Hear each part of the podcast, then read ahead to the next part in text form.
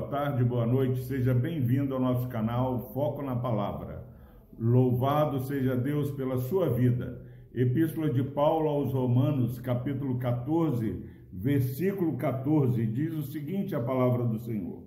Eu sei e estou persuadido no Senhor Jesus de que nenhuma coisa é de si mesmo impura, salvo para aquele que assim a considera para esse é impura. Glória a Deus pela sua palavra.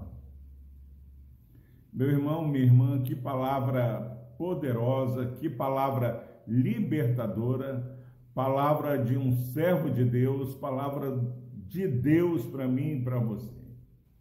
Depois de nos ensinar que não devemos é, ficar discutindo, mas acolher o mais fraco, mais novo na fé, depois de deixar bem claro que nós devemos ter cuidado de ser tropeço ou escândalo, somos agora informados de uma grande verdade. Paulo está certo, está persuadido, isso é o Espírito Santo ministrando ao meu e ao seu coração está persuadido no Senhor Jesus, Senhor dele, Senhor nosso, que nenhuma coisa é de si mesmo impura, meu irmão, minha irmã. Quantas vezes nós ficamos falando, isso é pecado, isso pode, isso não pode, e o reino de Deus é maior do que isso, nós somos chamados para a liberdade ainda que não sejamos autorizados a ser escândalo e não sejamos tropeço. Essa é a grande verdade. Nenhuma coisa é de si mesmo impura, salvo para aquele que a considera impura. Nós precisamos respeitar o nosso próximo, se para alguém ele considera algo impuro, nós devemos respeitar. Porque cada um tem a, a, a sua, o seu relacionamento com Deus. Cada um tem a sua maturidade. E a grande verdade, meu irmão, é que há algo chamado aí na teologia como estrutura e direção. Estrutura e direção traz para nós a responsabilidade de sabermos que nada é impuro. As estruturas não têm em si mesmo o poder de serem impuras ou puras. O importante nessa manhã é fazermos uma reflexão de qual a direção que temos dado para aquilo que nós temos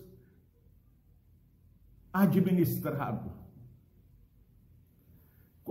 A estrutura não é o problema. Ouça o que o Espírito Santo está falando. Nada é de si mesmo impuro. Nós precisamos cuidar é qual a direção que nós temos dado na estrutura. O que eu faço, o que você faz, o que nós fazemos é, é feito para a glória de Deus ou para a vergonha do Evangelho. O que nós fazemos nos aproxima mais do nosso Deus ou tem nos afastado da presença do Senhor. Deus está falando aqui através do apóstolo Paulo que ele estava certo, estava persuadido no Senhor Jesus que nenhuma coisa é por si mesmo impura, é de si mesmo impura, salvo para aquele que assim a considera. Para quem considera impuro, para esse é impura. Que tenhamos mais cuidados em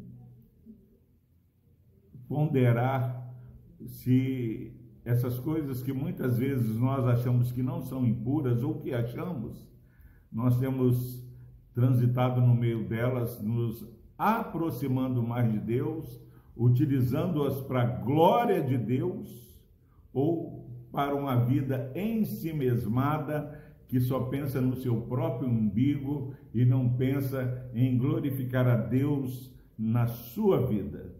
Que possamos escandalizar menos, saber que Cristo é maior do que qualquer coisa que se levante em nosso meio, mas que somos responsabilizados em que direção nós temos conduzido as estruturas.